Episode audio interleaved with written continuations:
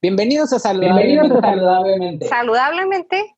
¿Sí era saludablemente? Sí, sí, saludablemente. Era saludablemente. Él es Eric Corral. Ella es Violeta Soltero. Bienvenidos, Bienvenidos a, saludablemente. Y pues aquí andamos, chicos. Un episodio más con ustedes compartiendo. Eh, de verdad que les agradecemos mucho que, que, nos abran las puertas de su coche a lo mejor, si estás escuchándonos en el coche, si estás en tu casita, igual, en tu sala, pues aquí estamos nosotros echándonos un tecito porque ahorita acá ya lo platicamos, ahorita ya está empezando a sentir el frío, así que ya estamos un poquito más, más confortables con el frío aquí. A mí me gusta el frío, así que, pues bueno. A mí no, a mí no, a mí no. Yo también estoy aquí con mi tecito, pero también con mi cobijita, tengo frío. Yo no soy de las fans del frío, pero sé que también es necesario. Pero mira, el día de hoy, Eric, tenemos una invitada muy especial. Ella ya ha sido parte de nuestras transmisiones en Saludablemente. Y como saben, el tema del mes es el duelo y todo esto a partir de, de la pérdida. El día de hoy tenemos a otra de nuestras psicólogas súper preparadas, tan queridas por nosotras. Ella es Karen Sosa. Karen, ¿estás ahí?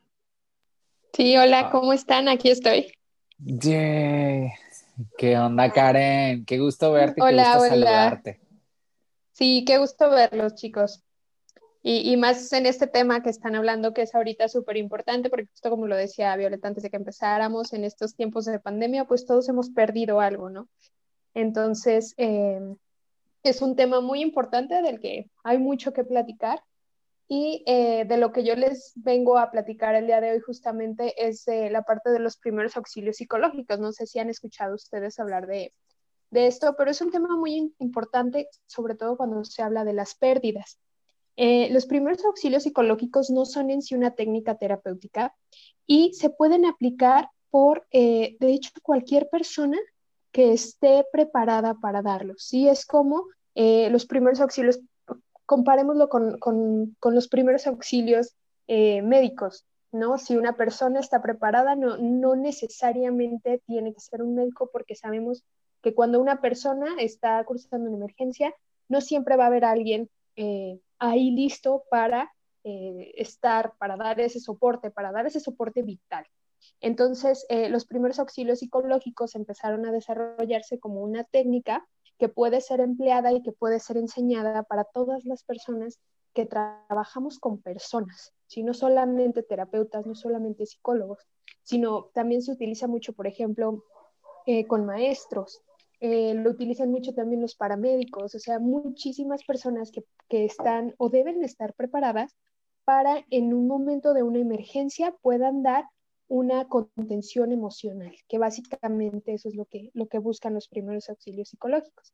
Entonces, eh, es un tema muy padre y a mí me gusta mucho, de hecho, es uno de los cursos que, que yo doy, el de primeros auxilios psicológicos, y eh, está muy bonito, a mí me parece un tema muy bonito porque es muy respetuoso, es un tema en el que se tiene que trabajar mucho con la empatía, es un tema también en el que tenemos que trabajar mucho la, la cuestión del respeto al duelo y a la crisis de los demás. Recordemos que no todas las personas reaccionamos de la misma manera ni ante la pérdida ni ante eh, las situaciones de crisis. Y eh, pues esto significa que tenemos que respetar también los tiempos y las maneras que tienen las demás personas de eh, sentirse mal, ¿no? De estar en crisis.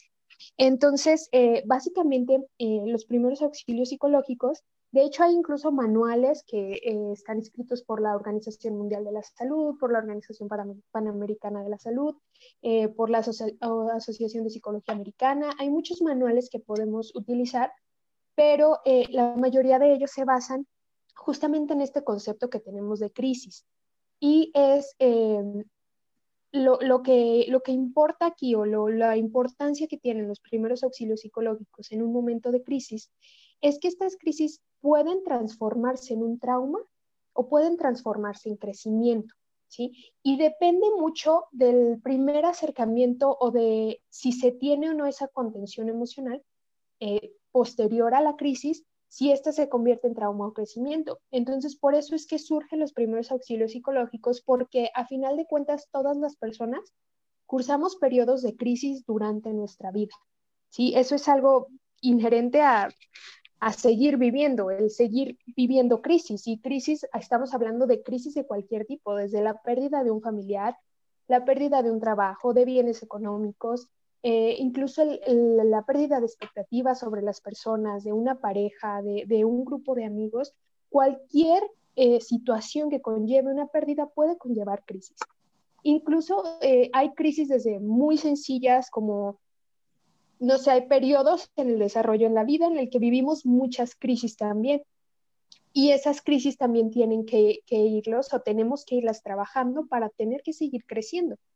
Entonces, Básicamente de esto se trata los primeros auxilios psicológicos de, ese momento posterior, inmediato a la crisis, en el que todas las personas podemos, eh, o si estamos en la disposición, podemos llegar a ayudar a alguien más. ¿Sí? Eh, yo te, quiero, te quiero hacer una pregunta. Aquí dices literalmente todas las personas, o sea, los que nos están escuchando, que ahorita estamos en, en Chihuahua en semáforo rojo, en otros lugares en amarillo, anaranjado, no tenemos a veces tanta posibilidad eh, de movernos a lo mejor a, inmediatamente a, atendernos en terapia o a lo mejor no está dentro de nuestro presupuesto en este momento, pero como lo comentábamos, estamos viviendo todos pérdidas a diferentes niveles. Nosotros como familiares dentro de la casita podemos hacer uso de estas recomendaciones de primeros auxilios ah, emocionales para apoyar a otros miembros de nuestra familia, para apoyar a nuestros amigos o únicamente como las personas que están un poquito más relacionadas con, la cuestión a lo mejor médica, comentadas ahorita paramédicos, entre otras, otras personas? Es que en teoría cualquier persona que le interese este tema puede aprender, puede capacitarse y puede atender a alguien en un momento de crisis. ¿sí? Lo ideal obviamente es, eh, y, y es, es, es, importante entenderlo, el primer auxilio psicológico no es una técnica terapéutica, ¿sí? No es eh, un modelo de terapia, no, no, no es una terapia breve, ¿sí? No es una terapia estratégica, es meramente un primer auxilio, ¿sí? Es como si vemos a un niño que se está, no sé, ahogando con un, dulce o algo y, ah, puedes ayudar para evitar que se ahogue, ese es un primer auxilio, ¿sí? Y si lo ponemos a niveles emocionales o a niveles de sentimientos o a niveles de regulación emocional, pues es ahí donde entran los primeros auxilios psicológicos, como en el momento inmediato, próximo, inmediato a la crisis.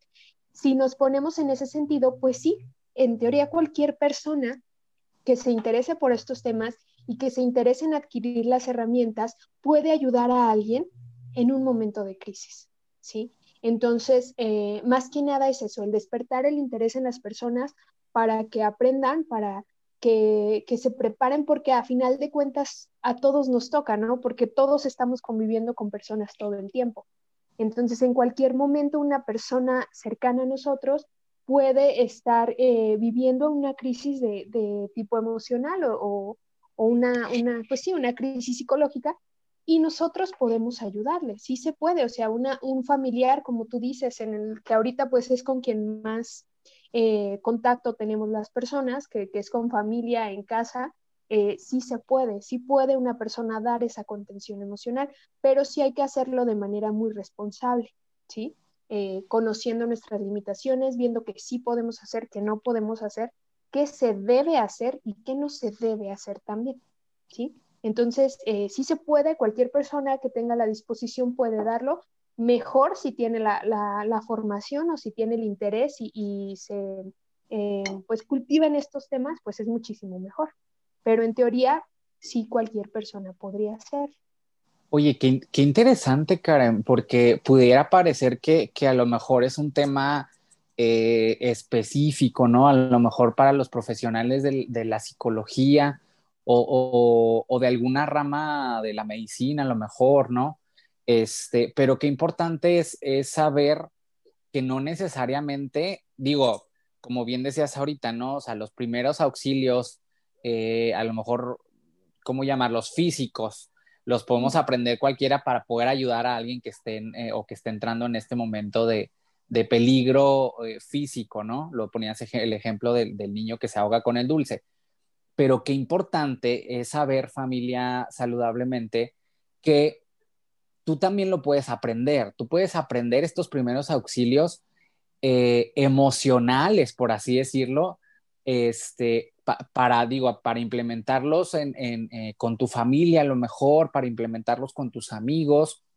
Y, yo creo que eso es, fundamental, porque imagínate, ¿no? Si fuera de dominio público, eh, este, este, o como una formación estricta, ¿no? A lo mejor en algún plan de, de estudios de primaria, secundaria, preparatoria, digo, yo creo que esto nos ahorraría muchos problemas de salud mental.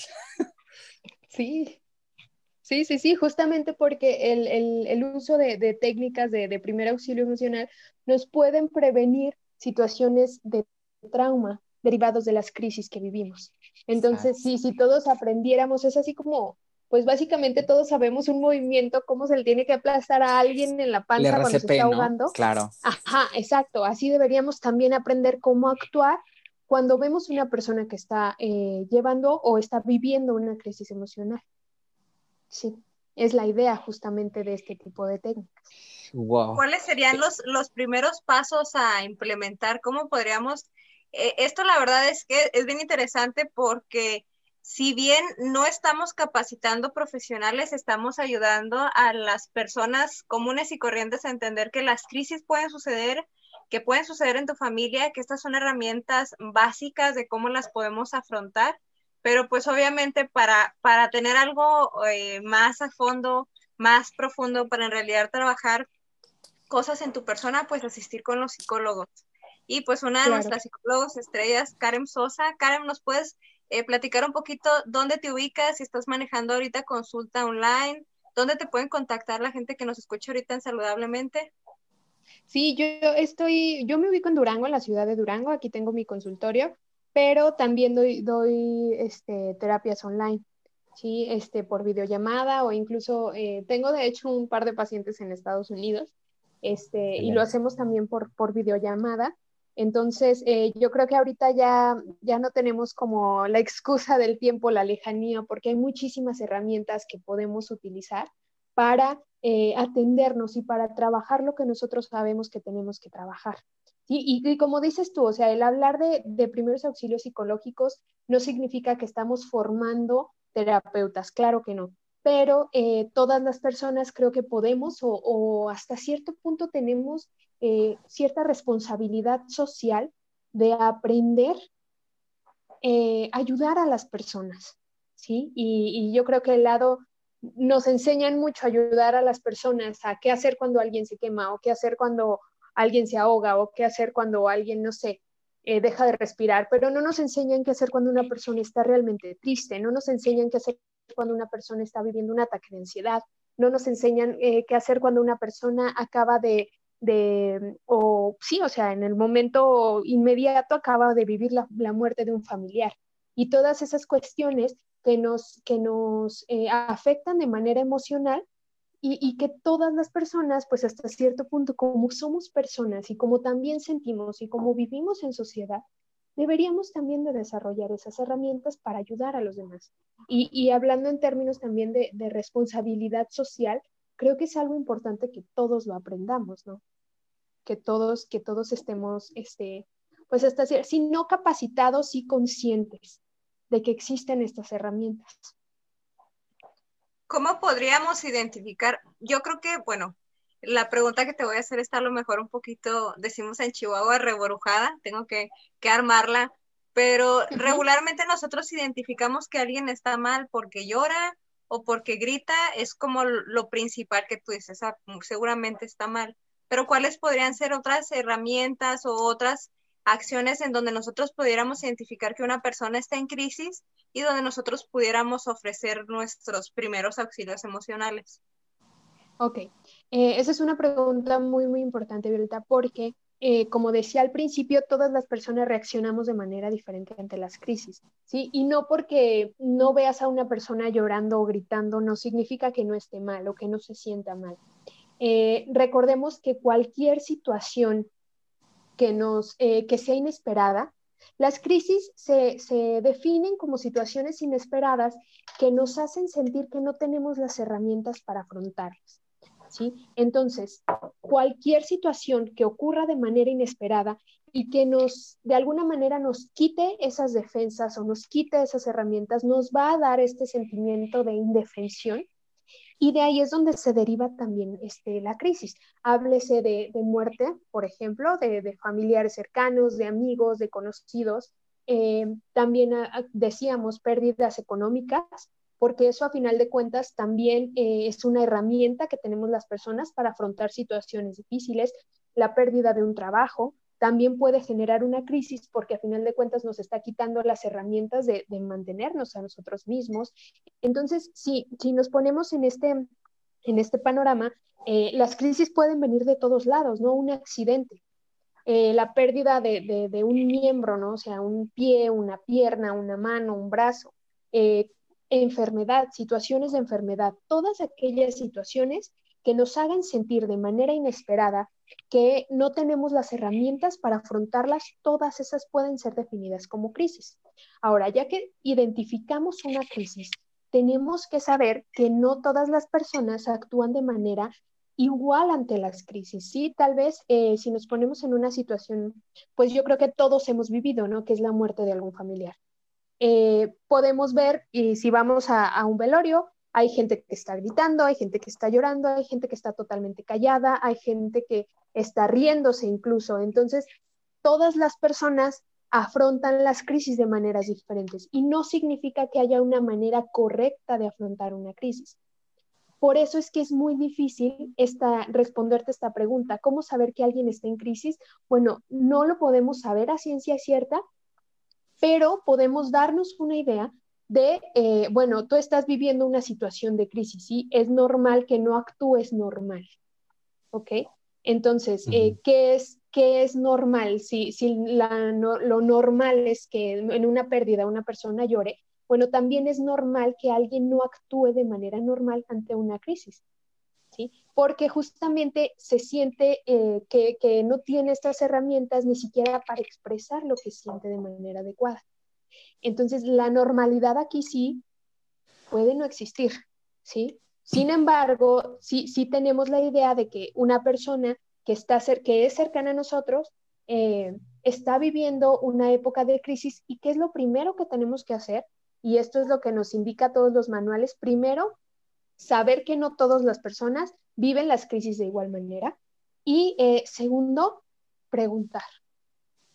Preguntar, o sea, establecer, eh, generar canales de comunicación, preguntar cómo te sientes con esto que pasó, preguntar también muchas veces si las personas están conscientes de lo que pasó.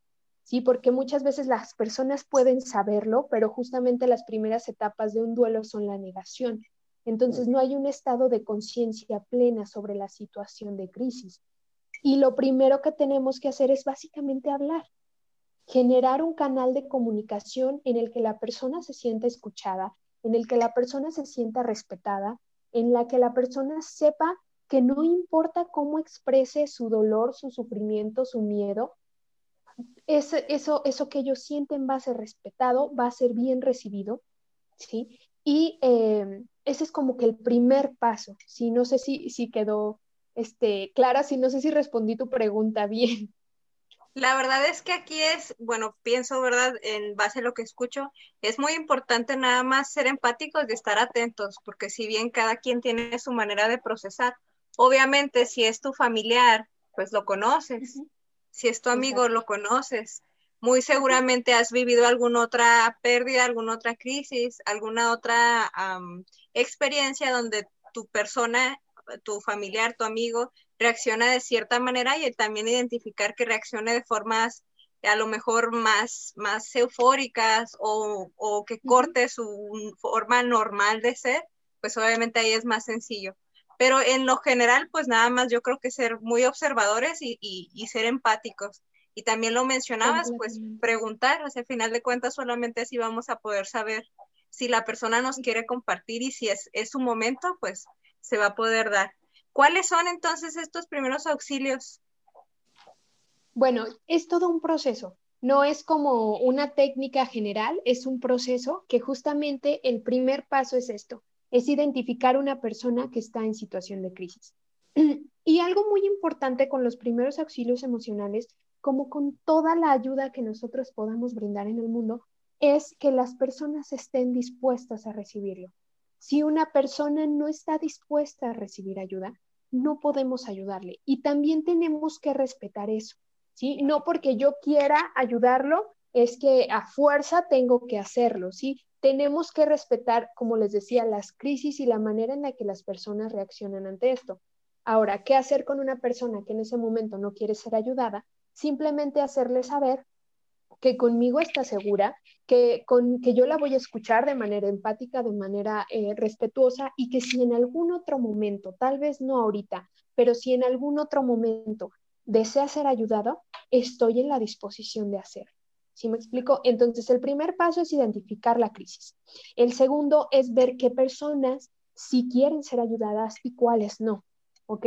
El trabajo de una persona que realiza eh, un primer auxilio emocional básicamente es eh, el trabajo que realiza, por ejemplo, un paramédico, que es detener la crisis y eh, llevarlo con una persona que está completamente capacitada para atender esa situación.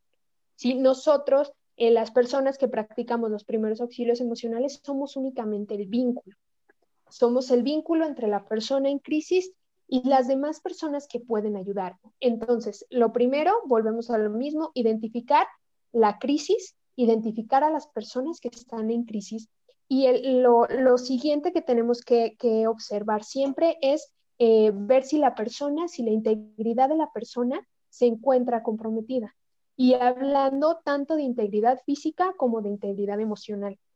Sí, o sea, ah, se dan mucho los primeros auxilios psicológicos, eh, por ejemplo, en, cuestiones de, eh, no sé, desastres climáticos, terremotos o, o tormentas, no sé, o sea, cuestiones así que son inesperadas, que nos hacen sentir que no tenemos las herramientas para afrontarlos y que además nos pueden generar pérdidas. ¿sí? Entonces, lo primero que tenemos que hacer es identificar la crisis, identificar a las personas que están en crisis, ver primero si, si la integridad física y emocional de esa persona se, está siendo comprometida y si es así, y nosotros podemos quitarla de esa situación, entonces hacerlo. Y si no, derivarlo con alguien que pueda hacerlo. Eh, hace poco di justamente un, taller de, primeros auxilios psicológicos y entraron varias maestras. Y ellos me hablaban de situaciones pues muy lamentables, pero que a final de cuentas son muy reales en las escuelas, ¿no? Y es eh, que justamente se han topado casos en los que los niños son abusados, tanto física como emocional o sexualmente. Entonces ahí lo primero que se hace, se, se identifica la crisis. ¿sí? Se identifica la persona que está en crisis y se tiene que ver si, su integridad está siendo comprometida. En el caso de esos niños, pues claro que su integridad estaba siendo comprometida. ¿Qué es lo que se tiene que hacer? Dar parte a las autoridades correspondientes para sacar a la persona de esa situación de crisis. ¿sí? Entonces ya vamos armando ese caminito, como les digo, es un proceso el primer paso es identificar la crisis, luego identificar a la persona, ver si su integridad está siendo comprometida. De ser así, buscar la manera adecuada de ayudarlos, porque también aquí entra la cuestión de que tenemos que conocer nuestros límites. Tenemos que saber que no podemos hacerlo todo, ¿sí? Y tenemos que saber que hay personas que sí pueden hacer. Entonces, si, si yo reconozco de manera responsable mis límites, yo sé que, por ejemplo, en este caso de estos niños que les menciono, pues yo no puedo hacer nada. Y entonces, ¿qué es lo que me toca a mí de manera responsable hacer? Pues eh, ir con las autoridades correspondientes para que ellos se encarguen de eso, porque en mis manos no está encontrar una solución. ¿Sí? Entonces, por más que queramos, sí, por más que queramos ayudar a una persona, tenemos que conocer también nuestras propias herramientas, que ese es el siguiente paso, o sea, reconocer nuestras limitaciones y reconocer eh, cuándo siempre este es un, dicho muy, muy, muy importante en la cuestión de primeros auxilios psicológicos, se está haciendo intervención en crisis, no con crisis. ¿sí? Si yo sé que en este momento estoy yo también en crisis y no tengo las herramientas para ayudar a una persona, lo más responsable de mi parte es alejarme. ¿Sí? Porque no debemos hacer intervención con crisis, porque entonces si yo estoy mal y me acerco a otra persona que está mal, pues lo único que podemos hacer es abrazarnos y llorar juntos. Pero eso en realidad, sí, eso en realidad en que... No da mucha solución, claro. No, no resuelve. Ajá. ¿Sí?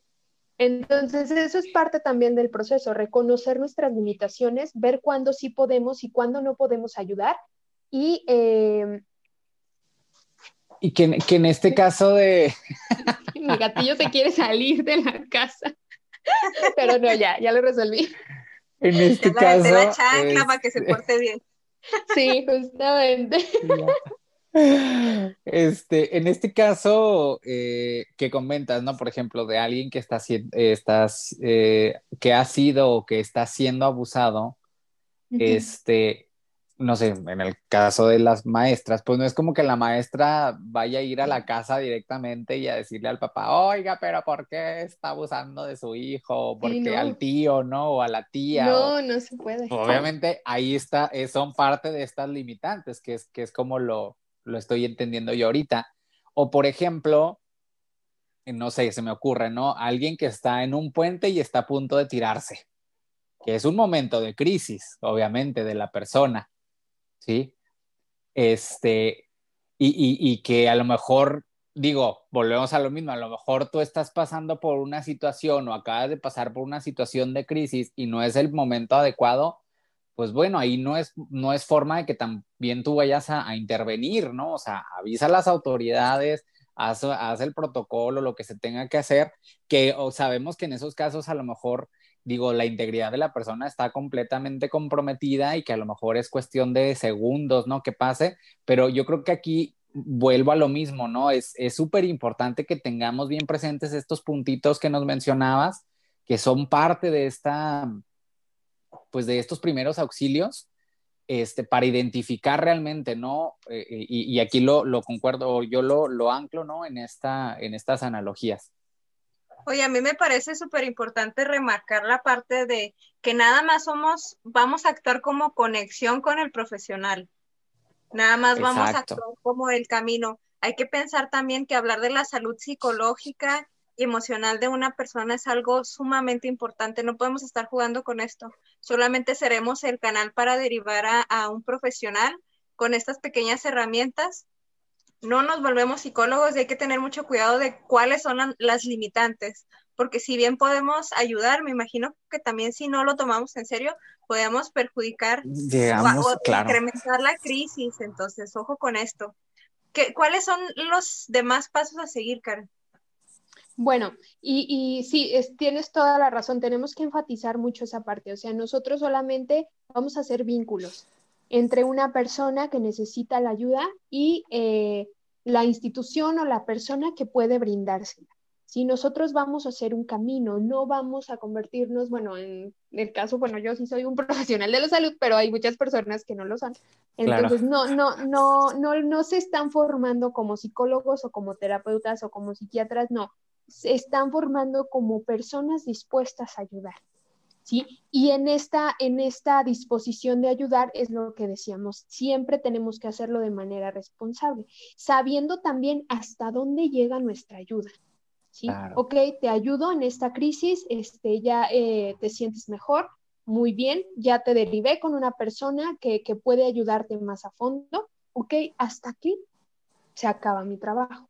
Sí, también aprender eh, hasta dónde llegan ¿sí? Hasta dónde llegan nuestros límites. Y otro de los pasos muy importantes que, para continuar en este, en este proceso de un primer auxilio psicológico es justamente algo que se le aprende mucho a los paramédicos. Ellos tienen una, frase muy importante que también aplica para nosotros, eh, que es primero yo y después yo y al último yo. La seguridad de la persona que ayuda debe estar siempre pues ahora sí que valga la redundancia, segura, La persona que ayuda debe asegurarse de que, de que tiene las herramientas para poder ayudar. Si no pasa esto que, que generalmente sucede, ¿no? Si una persona no sabe nadar, no puede ayudar a alguien que se está ahogando. Claro. ¿Sí? Entonces, ¿por qué? Porque su misma integridad se compromete. Entonces, ahí en lugar de que se ahoguen dos personas, una persona, pues se ahogan dos. Y eso volvemos a lo mismo. ¿A quién estás Y de pues pechito, literal. Sí, sí, sí, sí, se ponen, se ponen ahí para, para meterse a la crisis. Entonces, primero, sí, sí, tenemos que ver cuándo la integridad de las personas está siendo comprometida, pero también tenemos que ver cuándo nuestra integridad está siendo comprometida, ¿no? Volviendo al ejemplo que nos daba Eric de esta persona que está en el puente, eh, y me encanta porque en las películas, en todas las películas donde hay personas en los puentes, llega otra persona y se sube a un puente, ¿no? O sea, ¿y eso en qué ayuda? ¿Eso en qué beneficia a la persona que está en crisis? Sí, obviamente en esta idea romántica de Hollywood, pues sí lo salva por siempre porque el amor nos salva a todos, pero en la vida real no sucede así. Entonces, una persona que ayuda tiene que tomar en cuenta que no puede ponerse en riesgo también porque eso a final de cuentas no le sirve a nadie, no ayuda a nadie. ¿sí? Vuelvo a lo mismo que hay que recordar, siempre hacemos intervención en crisis, no con crisis. ¿sí? Y em, la siguiente parte justamente es crear una, eh, si ya, ya vimos, ya identificamos la crisis, identificamos la persona, ni la integridad de la otra persona ni la mía se encuentran en riesgo. Lo que sigue es crear un ambiente de confianza, una atmósfera de respeto y de empatía para que las personas eh, puedan sentir y las personas sepan que en este momento yo estoy dispuesto a ayudarlo, ¿sí? Que lo voy a hacer con las limitaciones que yo tenga, pero que estoy dispuesto a ayudarlo. Y en este sentido, eh, es siempre hablar de una manera eh, respetuosa, ¿sí? Como les digo, y más que nada también porque va a haber situaciones justamente derivadas o que derivan en crisis que son muy delicadas, ¿no? Que tengan que ver, por ejemplo, con situaciones muy, muy personales como la muerte, como la enfermedad.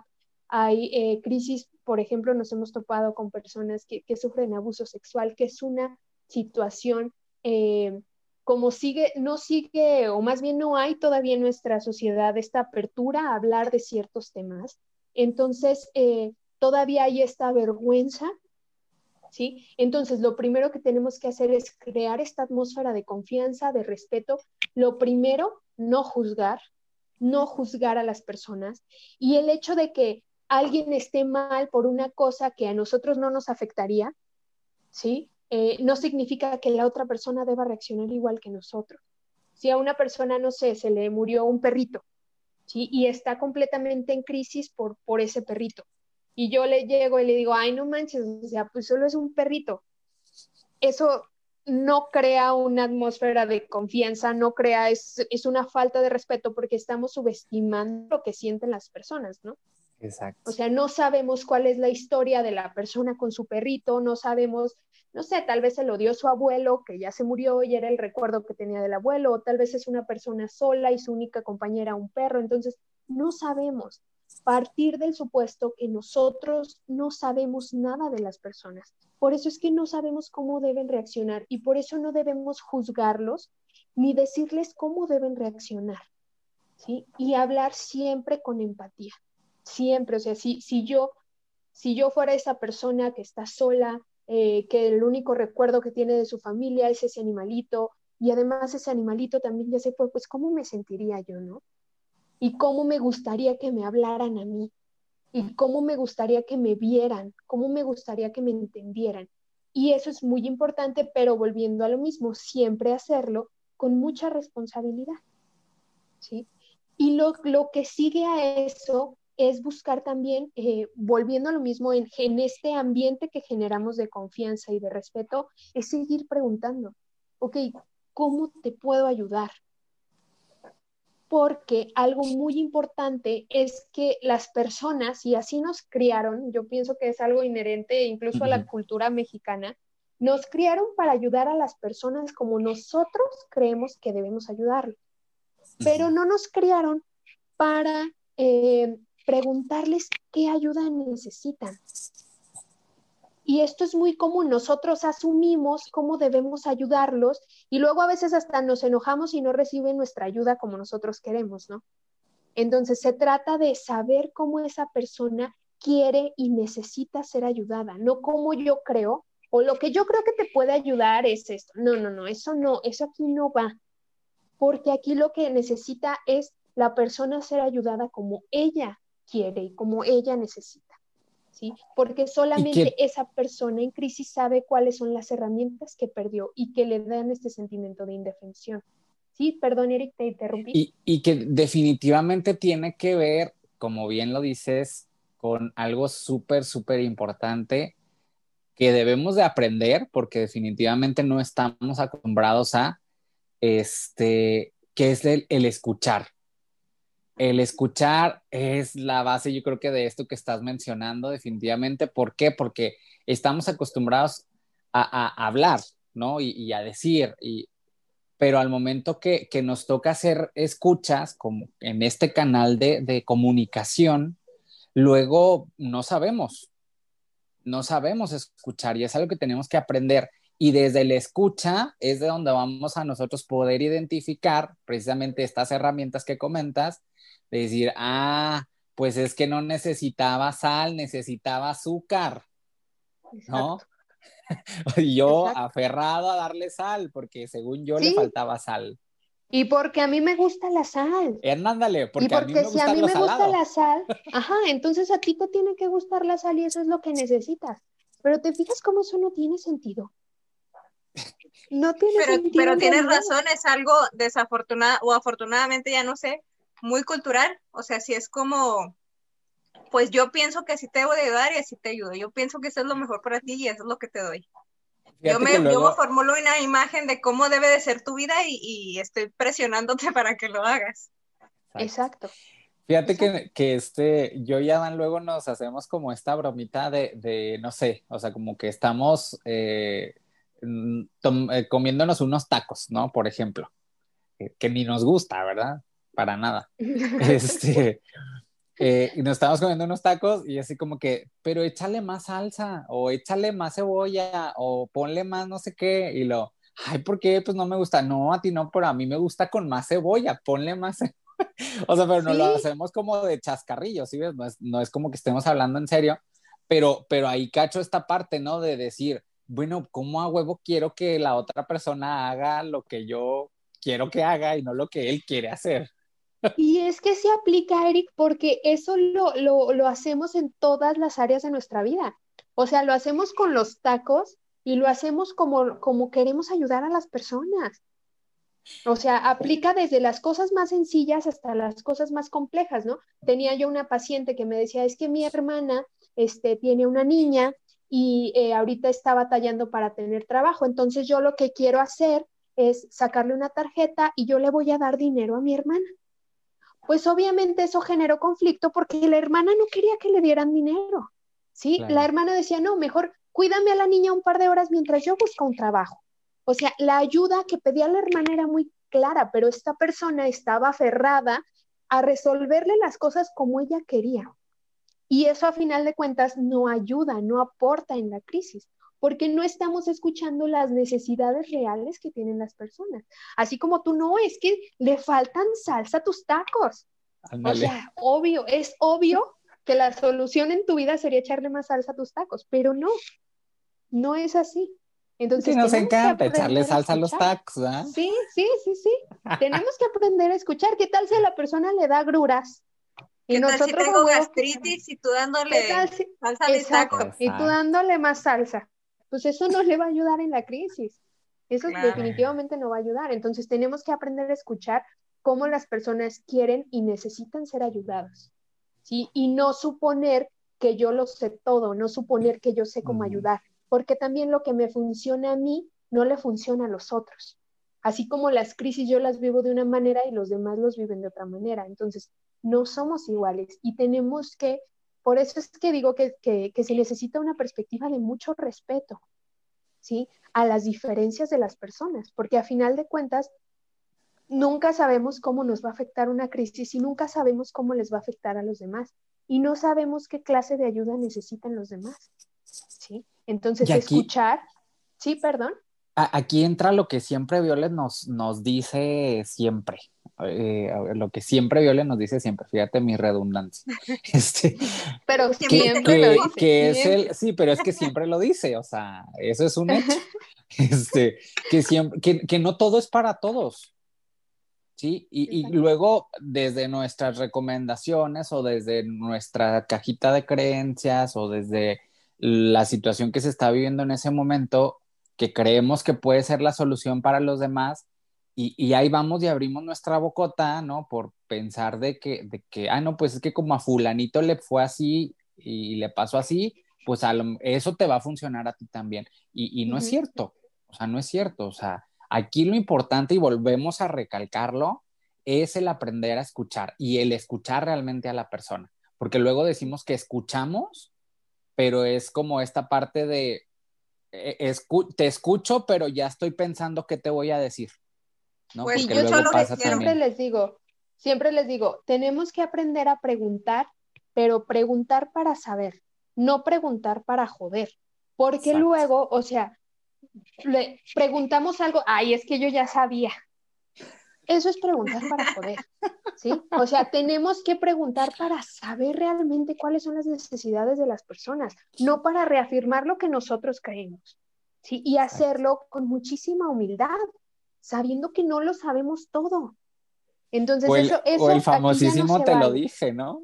Sí, ahí es que, yo te, lo dije. Te dije, güey, o sea, te dije. Yo lo sé todo. Te dije, pero ahí vas, pero ahí vas. Ahí vas, ahí vas, y otra vez, ahí vienes. No, eso ya no aplica aquí. Si queremos realmente ayudar, eso ya no aplica aquí. Sí, eso ya tenemos que aprender a sacar esa herramientita de nuestra caja de herramientas porque ya no nos está funcionando. Sí, entonces tenemos que buscar nuevas herramientas que nos funcionen. Y una vez que las personas nos dijeron cómo quieren ser ayudados, pues ahora sí que evaluar a ver qué puedo hacer, qué no puedo hacer. Y aquí es, la, es donde entra la, la, parte en el que nosotros somos un vínculo y somos una conexión, porque entonces lo que hacemos es derivar con alguien más. Sí, o sea, si una persona te dice, no, sabes que me siento muy mal, estoy, tengo ataques de ansiedad frecuentes, bueno, entonces, este, ya veo yo si te mando conozco esta terapeuta, conozco un terapeuta, conozco un psicólogo, conozco un psiquiatra y también tenemos que respetar que a veces las personas no van a querer aceptar las ayudas que nosotros les brindemos, aunque sean la ayuda que ellos pidieron. ¿Sí me explico? Y tenemos que respetar los tiempos de las personas. No, no porque tú me dijiste, ay, es que tú me dijiste que querías ir a ver a una psicóloga, yo ya te pasé un número y no le has hablado. Esas no son maneras, ¿sí me explico? O sea, tenemos que respetar, tal vez esa persona te dijo que quería ver un terapeuta, tú, le, tú lo que hiciste fue hacer un vínculo y pasarle un número de algún terapeuta y hasta ahí queda tu trabajo. Porque también tenemos que aprender a darle responsabilidad a los demás de su propio bienestar. ¿Sí? Ya no podemos hacer nada más. Yo ya te ayudé como yo podía. No puedo marcarte yo el número del, del profesional para que tú le hables o obviamente si son personas que están completamente indefensas o son situaciones muy fuera de control, son personas mayores son, o son niños, pues ahí sí nos toca más responsabilidad a nosotros. Pero si son adultos eh, en pleno uso de sus facultades mentales que simplemente están viviendo una crisis, pues bueno, ¿en qué te puedo ayudar? Ok, recomiéndame a alguien, vale, lo hago. Formo un vínculo. Y eso es todo. Si también aprender eh, a, reconocer cuando tenemos que retirarnos nosotros para no seguir poniendo en riesgo también nuestra integridad. Sí, porque luego las personas pueden sentirse muy, muy atosigadas o muy, no sé, o sea, que estás muy sobre ellos y eso lo que hace es alejarlos también. Entonces recordemos que lo que estamos tratando de crear es una atmósfera en la que la persona se sienta segura, no que se sienta juzgada, no que sienta que tiene que hacer lo que tú dices que haga. Y em, Básicamente este es el proceso. Obviamente hay muchísimas variaciones porque depende de la crisis, depende de las personas, depende, por ejemplo, si son niños, si son adultos, si son personas con discapacidad incluso, si son eh, personas mayores, depende del tipo de crisis, si es una crisis económica, si es una crisis situacional, si es una eh, crisis que tenga que ver con las relaciones interpersonales o una crisis que tenga que ver más bien con la muerte de un familiar ya depende mucho de cómo se, se lleve, pero recordemos eso, somos un vínculo. ¿Sí? Somos un vínculo y podemos dar contención emocional, pero a final de cuentas solamente somos un vínculo, somos como un puentecito. ¿sí? Pues ahí está, después de, la contención emocional, pues ya saben, pueden localizar a Karen, la tenemos en nuestros amigos en Facebook como Karen Sosa. Ella trabaja la consulta presencial en la ciudad de Durango y también está vía online, así que no hay pretexto, pueden ustedes localizarla desde cualquier parte del mundo literalmente. La verdad, 100% calificada y súper recomendada, aparte de nuestros asesores ViveFit.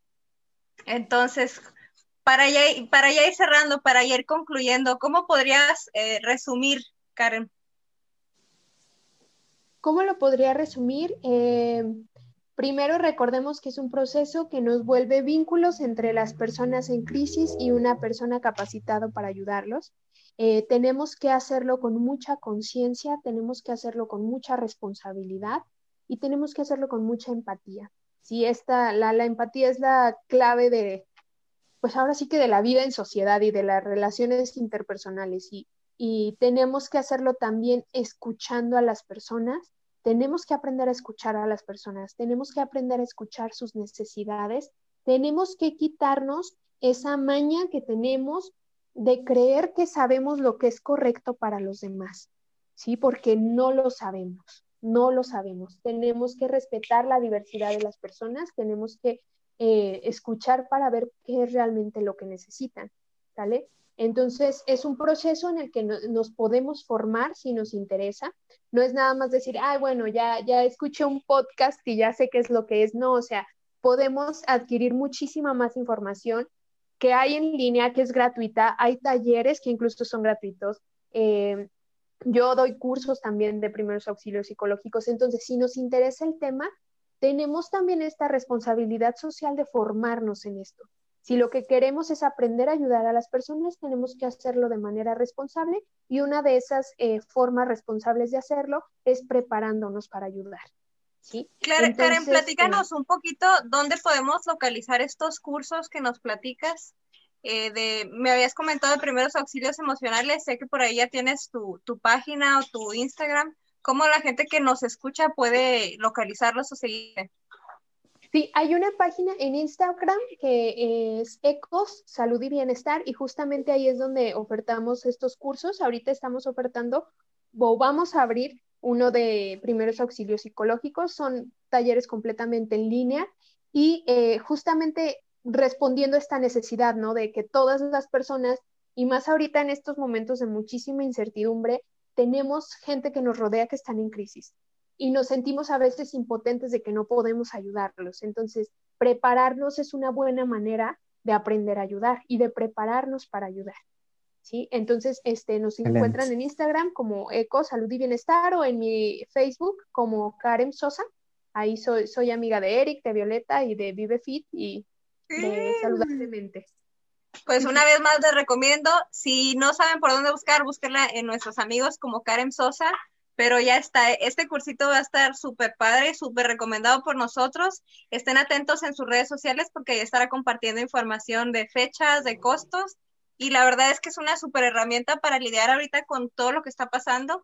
Sé que hay estados que están más complicados, hay unos que estamos un poquito más desahogados, pero aún así hay que ser, no hay que ser negligentes, no hay que ser irresponsables y tampoco hay que hacerlo con nuestra salud mental, con nuestra salud emocional. Creo que ahorita todo el mundo estamos siendo muy conscientes o, chocando con una realidad donde tenemos como México como, como país una salud emocional eh, caótica y además pues también una salud física que ahorita se está eh, expresando yo creo que un poquito más por la cuestión del COVID. Nuestro cuerpo no está saludable. Entonces creo que ahorita es un buen momento para que, pues apoyándote de nuestros podcasts, de nuestra eh, línea ViveFit, de nuestro reto de crear tu mejor versión, podemos empezar a hacer cosas diferentes apoyándonos con nuestros psicólogos. Una de ellas, te lo recuerdo, Karen Sosa en sus redes sociales. Eric, ¿tú con qué te quedas el día de hoy? Híjole, pues yo creo que, bueno, fueron eh, muchos en, cada uno de los puntitos que estuvo mencionando Karen. Eh, fui hilando varias cosas. Eh, como muchos saben, la semana pasada tuve una pérdida importante. Mi abuelita partió de, este mundo y, la verdad es que definitivamente con lo que me quedo es esta parte de que no podemos formar parte a lo mejor de este proceso de auxilios, de primeros auxilios, si no estamos preparados para, ¿no? O si no me siento yo capaz o si yo también estoy viviendo una crisis. ¿Por qué? Porque pues volvemos a lo mismo y lo decíamos ahorita, luego se pone uno de pechito y, sale peor de que en lugar de que en lugar de que sea uno, pues son dos, ¿no?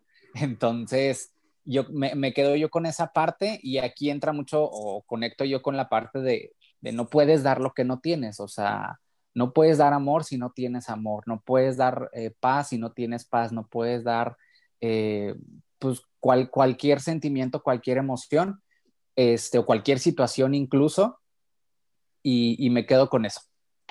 Gracias, Karen. Gracias, gracias por compartirlo. Sí, no. Muchas gracias por, la invitación. Muchas gracias y este, espero vernos pronto, chicos. Ya estás. Pues nos despedimos, Ericito, Paponcito. Pues bueno, chicos, entonces acuérdense que en Saludablemente siempre vamos a estar trabajando y vamos a estar haciendo cosas para que, para aportar siempre a su cuerpo, a su mente y a su corazón. A su corazón.